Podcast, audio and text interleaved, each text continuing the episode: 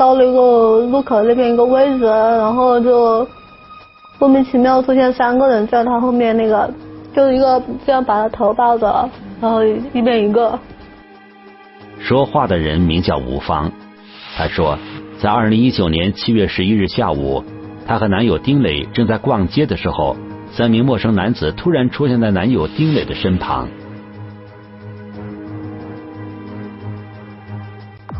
感觉有点不对劲，然后我就过去看了一下，然后我发现被戴手铐了。后面再反应过来，然后后面我就问他们要干什么，我我说到底是怎么回事？只有一个人说话，他说他犯了点事，你不要管。就这样，吴芳眼睁睁的看着男友丁磊被抓上车带走了。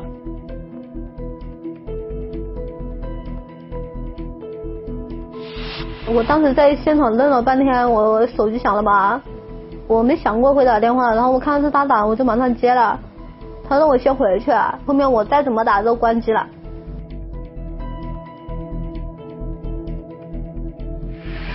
就在这个位置，三名陌生的男子当着吴芳的面用手铐将她的男友丁磊铐住并带走。吴芳说，这三名男子并没有告诉她会将丁磊带向何处，这也是吴芳第一次遇到这样的情况，她也不知道该怎么办。但她猜测，这三名男子很有可能是警察。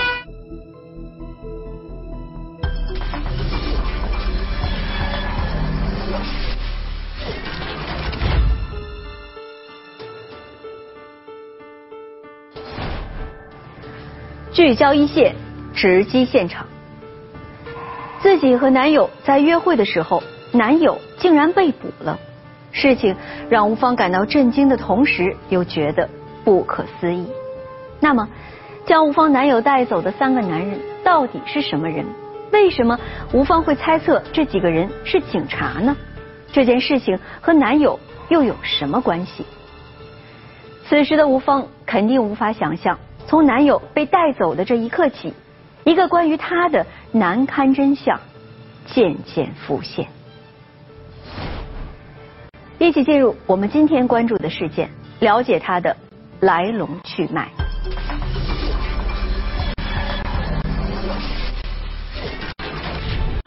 光天化日，男友被人带走，音讯全无。十一二点的时候，他突然给我发了一个 QQ 消息。多方寻找，男友消失的背后似乎另有隐情。当天就还在活动，所以说这个人可能应该不是走失，或者不是绑架。消失的爱人，一线正在播出。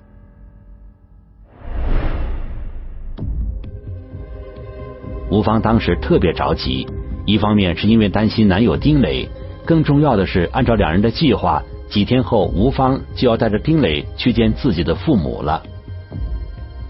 他一直跟我讲的是年底结婚嘛，我都见他妈了，然后带他见一下我爸妈也是可以的。吴芳说：“这是丁磊第一次见自己的父母，无论是吴芳自己还是他的家人，都比较重视这次见面。大家都早早的做好了准备，可没想到现在发生了这样的事情，男友不知所终。吴芳觉得，既然带走男友的是警察，那么她也只能先去公安局打听一下情况。”她说：“她跟男朋友在逛街，来了几个穿便衣。”自称是警察的人说：“你不要妨碍公警察执行公务啊！我们找他要了解情况，就把他给带走了。”听完吴芳的叙述，民警觉得事情有些蹊跷，因为吴芳口中的这三名警察似乎有些问题。如果是涉嫌犯罪或者已经认定的犯罪嫌疑人，那我们肯定有比较规范的一些警务动作、规范的措施、规范的借据使用。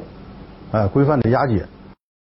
你不管是秘密抓捕还是怎么抓捕，作为警察，你穿制服、穿便衣也好，首先亮出你自己是警察的身份，而且会告知跟他一起的当事人，初步告诉他涉嫌什么罪、涉嫌什么情况，公安机关把他带走，带到什么地方接受什么调查，会告知他我们的通讯方式。如果丁磊是因为涉嫌犯罪而被警察带走的。按照规定，丁磊不可能在被捕之后的短时间内还可以用手机给吴芳打电话，这完全不符合抓捕的正规程序。这样看来，带走丁磊的极有可能不是警察。联想起吴芳在讲述中提过丁磊之前和人发生过纠纷，民警觉得事情可能没有看起来那么简单。把他手机里面的照片啊照片拿出来，拿出来之后，然后直接呃通过比对一，发现哎这个人还在活动。民警让吴芳提供了丁磊的照片，通过调查之后，警方发现了丁磊的行踪。原来。丁磊被三名男子铐走之后，并没有失踪，而是和另外一个女孩在一家餐馆里吃饭。找他的当天还在活动，所以说就是这个人可能应该不是走失，或不是绑架。这样看来，丁磊被人带走很有可能是个骗局。这个结果让吴芳感到意外的同时，也让他异常愤怒。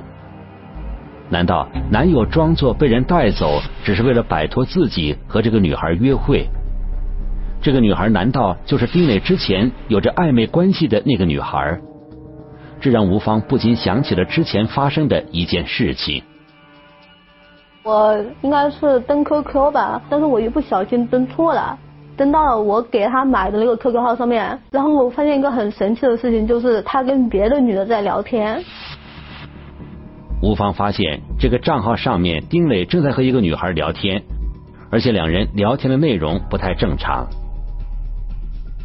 比如说早天早上给人家发的消息什么什么早上好啊，然后什么什么什么，然后他还发了一个什么他带他去见他妈。看着自己的男朋友和其他女孩的聊天记录，吴芳特别生气。在和另外一个女孩交往，被这个女孩发现了，两个人还大吵了一架。然后我就说咱们两个就算了，后面我就把他的电话拉黑了，然后 QQ、微信全部都删了。想着两人毕竟相处了一段时间，感情也比较深厚，在丁磊反复的道歉和恳求下，吴芳还是原谅了丁磊。他说我这边比较重要，就是说他说他认定了就是要结婚过一辈子的人，然后什么什么的，反正就那种，然后后面就晚上见面了，后面就莫名其妙和好了。难道丁磊违背了当时的承诺，又和这个女生联系上了？和丁磊在一起的这个女孩，就是之前和丁磊聊天的那个女孩吗？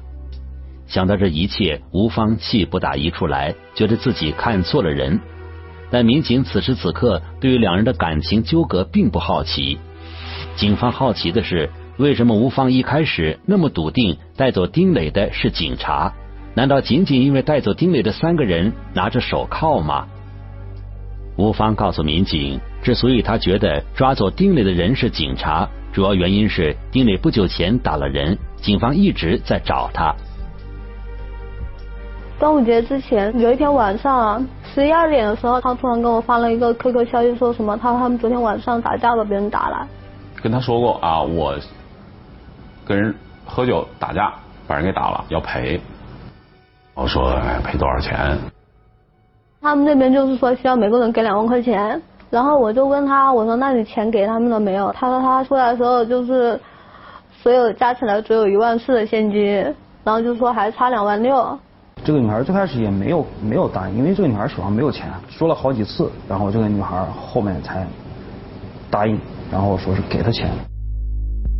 二零一九年六月七日，吴芳准备乘坐火车回家看望父母。为了帮男友渡过难关，吴芳在上车之前取了两万元现金交给了丁磊。本来是准备取是全部的那个，但是我那个银行卡取钱是有限额的，他是只能取两万，然后他说等我下次从家里回来之后再给他取。借钱这个细节让民警警觉起来，在民警的追问下，吴芳告诉民警，丁磊不止一次找他借过钱。在吴芳回到武汉后，丁磊又找他拿了钱。因为我开始只给他两万，他还差六千。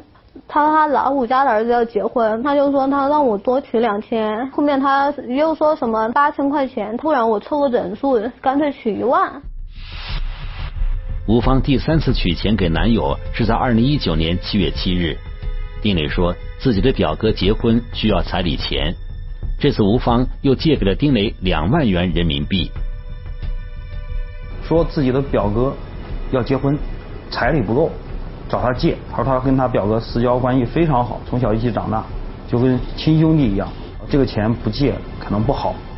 总共是三次，第一次两万，第二次一万，第三次两万，合计五万。这个丁磊连续三次向自己的女朋友借钱，不仅没有偿还，反而在第三次借完钱后不久就消失了。丁磊消失的真实原因，到底是他移情别恋，还是刻意逃避还钱？如果是不想还钱，那么这样的行为会不会有涉嫌诈骗的可能呢？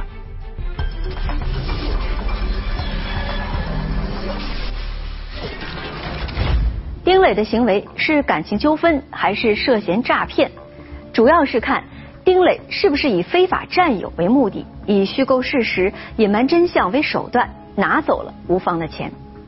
通俗的说，要看丁磊是不是从一开始就以骗取吴芳钱财为目的，设计了看似柔情蜜意，实则充满谎言的陷阱。那事情的本来面目到底是什么样的呢？我们来听听本案涉及的相关各方声音，解开疑问，还原真相。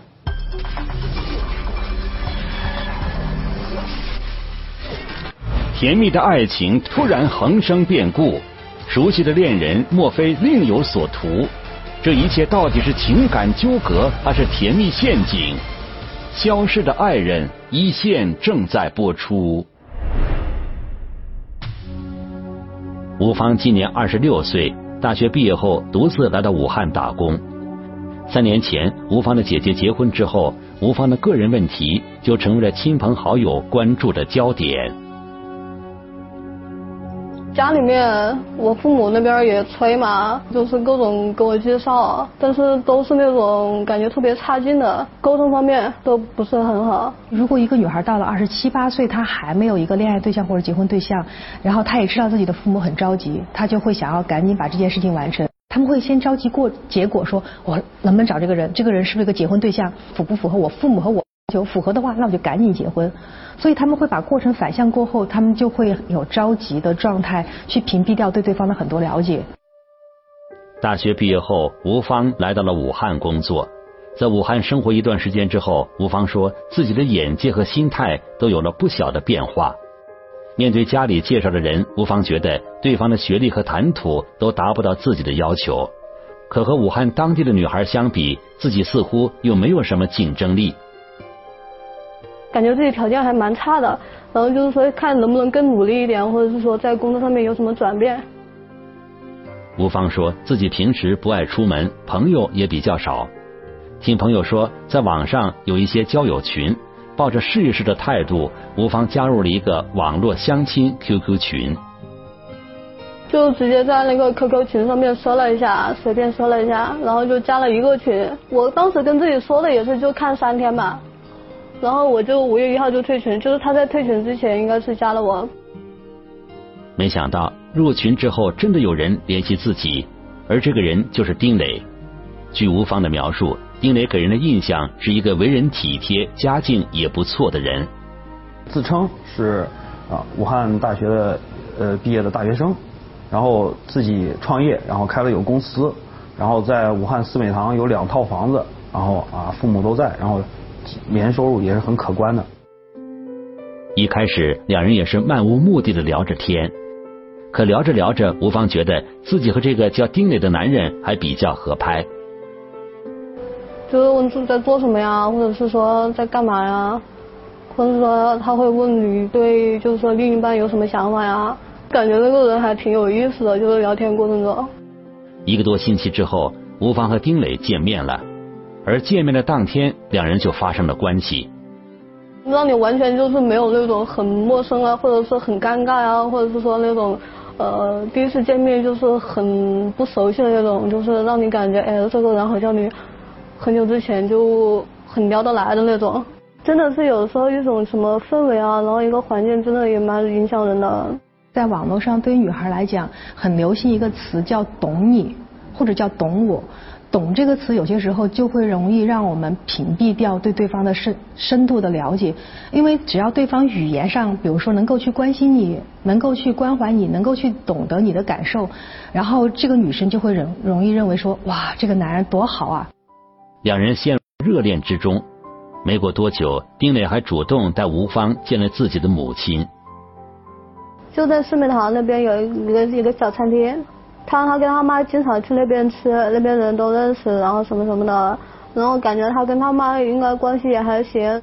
作为双方谈朋友，呃，见父母的一种形式见的，也就是说，作为母亲们，我很满意，呃，你们交往是你们自己的事儿我们大人不会干预的。从见面的情形来看，丁磊的母亲应该对吴芳比较满意，不出意外的话。这次见面应该为这对未来婆媳之间的关系打下了一个良好的基础。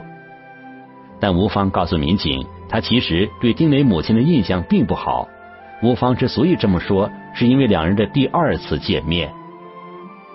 然后他妈一来就是喝牛奶，然后就噼里啪啦一大堆。第一次见面，其实感觉那个人还是有点拘谨的。但是第二次见面的话，就是有一种趾高气扬的感觉，很奇怪。吴芳说，第二次见男友母亲的原因是吴芳怀孕了。吴芳的想法是先和丁磊结婚，然后就可以把小孩生下来。但丁磊的母亲非常反对。他他家里有一个什么祖传的习俗，就是说，如果说大肚子结婚是得不到祖宗保佑的，也得不到什么长辈的祝福。听到这里，民警有些难以理解。不仅武汉本地没有这样的说法，即便在整个湖北省内，也很少听见有这样的习俗。那有孩子是好事嘛，是吧？对老一代来说，什么保佑啊，对以后的家族不好啊，对孩子不好，对对你们的未来不好，种种理由吧。这个理由应该都是他们自己想象出来的。其实我们这个地方没有这种风俗。丁磊的母亲为什么要编造出这样一个根本不存在的风俗习惯？他说谎的目的到底是什么？吴芳说，对此他当时也有些疑惑。但面对丁磊母亲蛮不讲理的态度，除了妥协，似乎吴芳也别无他法。就一刀切，就是说你必须要这样做的意思，就是没有商量的余地。所以我我当时所以就挺难受的。在民警的询问之下，吴芳再度回忆起与丁磊母亲相处的种种情形之后，他觉得丁磊的母亲有些可疑，因为就在丁磊被带走的那天，吴芳曾去找过丁磊的母亲，可丁磊的母亲似乎也消失了。然后我就把那个他们说的那位置，呃，我都敲了一下别人的门，然后别人开门发现不是，我还跟人家道歉啥的。啊，你觉得是你记错了？对。我我敲了好几个，然后反正都不是。凭经验，警方可以认定丁磊这个所谓的母亲身份可疑。而更大的问题是，丁磊干嘛要抬出这么一个母亲？难道丁磊的母亲也是这一系列谎言中的一部分？要想解开这些疑问，民警只能从丁磊的身份展开调查。而调查的结果让所有人大吃一惊。经这个初步核实，这个丁磊是一个虚虚造的人物，身份证的信息是假的，伪造的是武汉市人，哎，武汉市的户口。通过细致的调查和摸排，民警最终确认了丁磊的真实身份。文化程度很低，初中。他在武汉其其实他就是顶工的状态，哪个厨师哪个地方差个人，差两个人，干个三四天两三天他就去顶。在他们老家原籍，已婚，还育有一子。丁磊原名胡畅，湖北孝感人，之前还有过犯罪前科。是因为涉嫌抢劫，被武汉市武昌区公安分局打击处理。所谓的抢劫方式，就是我们常称的叫仙人跳。这个时候，吴芳才知道自己真心相处的男友真名并非叫丁磊，而是胡畅。无论是姓名还是家庭背景，无论是学历还是工作，这一切都是男友凭空捏造的。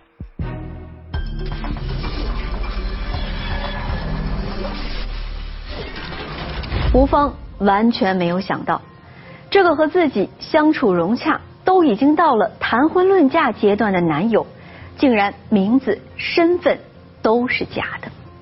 难道说胡畅一开始伪造自己的身份，虚构一系列事实，目的就是为了骗取吴芳的信任，找他借钱？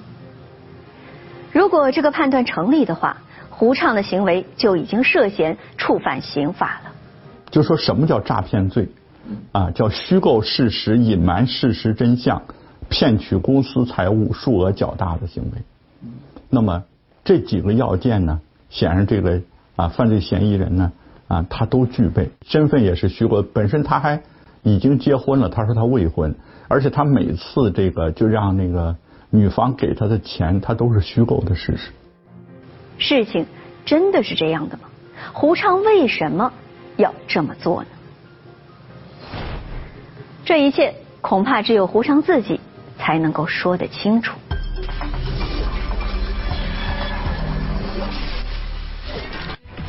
美好的恋情实为精心设计的陷阱，真心的投入为何换来的只是绝情？消失的爱人一线正在播出。在查明胡畅的真实背景之后，民警通过细致的摸排，最终发现了胡畅的行踪。他当时是在武汉市武昌区中南商场附近吧，自己租住了一个房间，很简陋的房间。在摸排的过程中，民警还发现了一条线索：胡畅此时又在和别的女孩联系。为了防止有人继续上当受骗。武汉铁路警方决定立刻组织抓捕行动。我们在侦办案的过程中，他已经开始对新的目标在下手，他又捕捉了新的猎物，所以我们这个时机把握就要把握这个地方，不能再造成新的这个伤害。就这个人的样子。这不好，这一个是吧？对。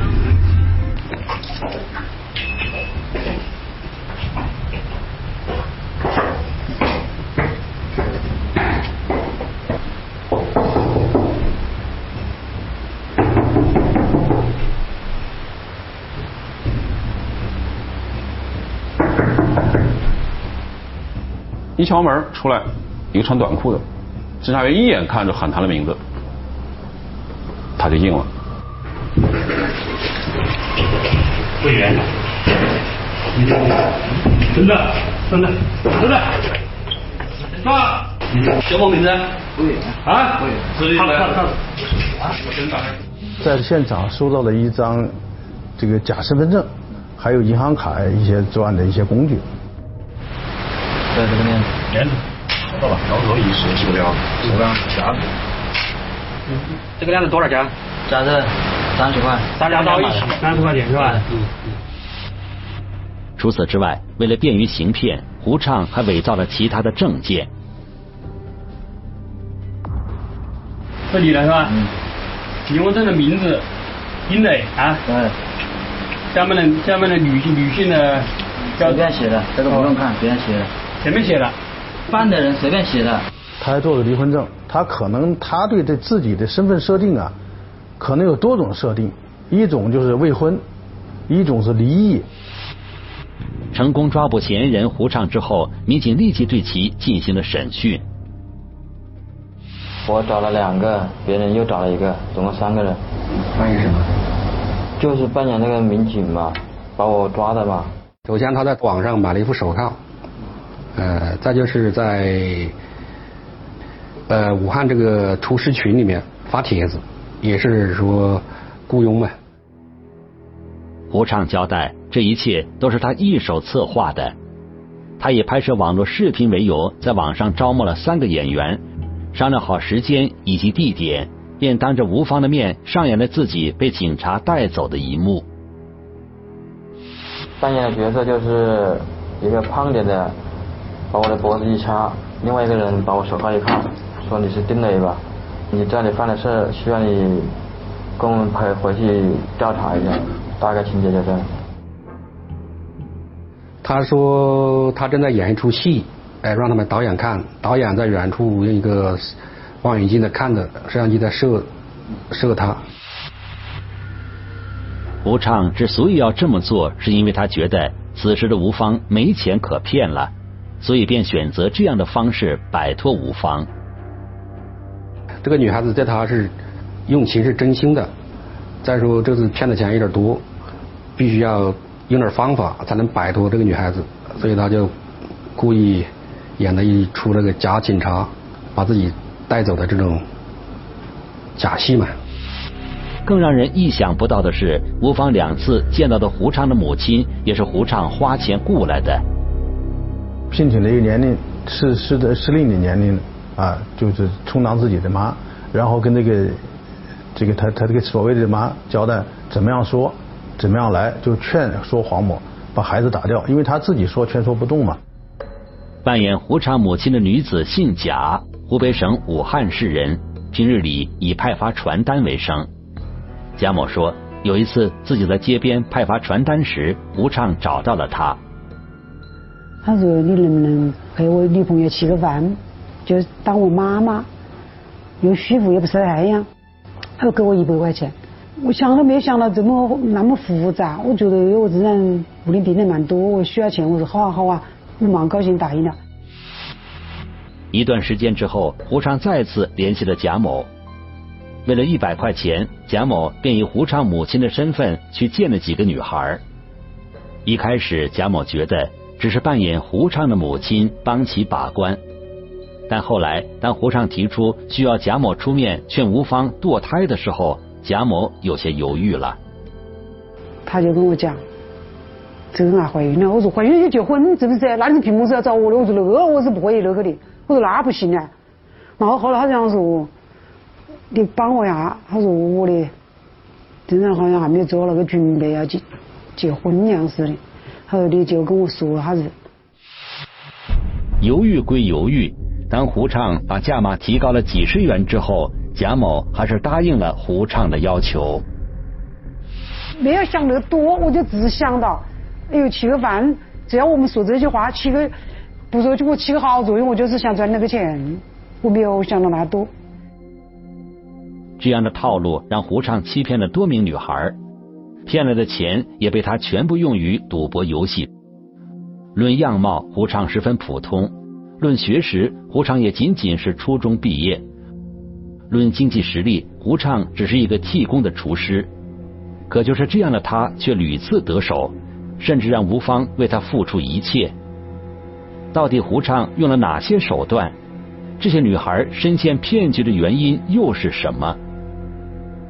他扮演的角色有点接地气，就是普通的生活的这个城市里的一个普通人，有有房嘛，然后有正常的家庭嘛，这样可能会打消一些人的警惕性，认为这起码不是这不是一个坏人，他很普通。在许多城市里，都会有一些同城网络相亲群，在类似于这样的群里，都是想要解决个人问题的单身男女。胡昌骗局的第一步是伪装自己，虚构一个身份进入到这些群里。互联网是个双刃剑，它在方便了大家这个交往啊一些这个，同时其实也带来很多隐患。你一定要有一个甄别和识别的能力和有一定的警惕性，因为网上毕竟好多东西是虚拟的东西，和现实是不一致的。在这些群里。大家都是通过自我介绍的方式来寻找有缘的另一半。胡昌的目标大多都是独自在武汉工作或者生活的单身女性。那么一个人在武汉打拼，呃相对来说社会社交圈子、身边的亲戚朋友相对很窄，并且到了一定的年龄嘛，有一种结婚的急这种紧迫或者这种迫切的意愿或者需求的，这就是他的突破口。网络的文字聊天很容易让我们把对跟对方的好放大，因为你一看文字过后，你会觉得哎呀，对方很聊得来，对方感觉很好，很会说话，所以这个时候就会弱化对方的很多不好的信息，也会屏蔽掉我们去了解对方。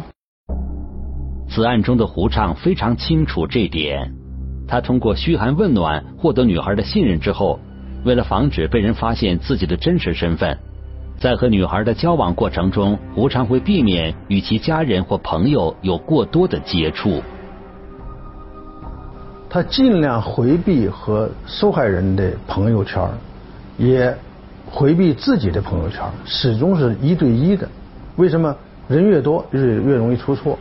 亲友圈，然后亲属圈和自己的工作生活圈子，如果我们都不想让另外一个人参与，只能说明我只想跟他玩玩而已，而并不是想真正的跟他长久的交往下去。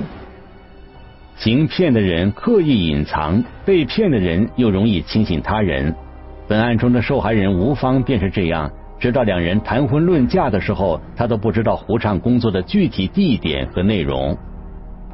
比如说你有你工作，你有公司，我去你公司看一看，啊，我去公司看一看你公司在哪儿，是吧？有没有这个公司？如果对方说他在某某单位工作，你就往那个单位打个电话，打个电话呢，你说这个人是高个矮个啊？胖子瘦子呀，戴眼镜不戴眼镜啊？实际上三个问题就能把他查出来是不是真的还是假的。在和女孩的沟通过程中，胡畅会刻意向对方讲述一些自己痛苦的成长经历，而这样的人设往往会博得女方的同情。他跟我讲的那些，我不知道是真是假，但是当时其实是挺同情他的，就觉得挺心疼这个人的吧。其实大学生需要有一门课程，就是恋爱。这个恋爱怎么呃有一个正确的恋爱观，还要在恋爱中怎么防骗。第二呢，我觉得叫家庭学习或者叫家庭引导。其实我们真正在相处对象的教我们的第一人是谁？就是我们的父母。所以这两个如果相辅相成的话，其实对我们的恋爱和婚姻来讲是最好的一个教育和引导。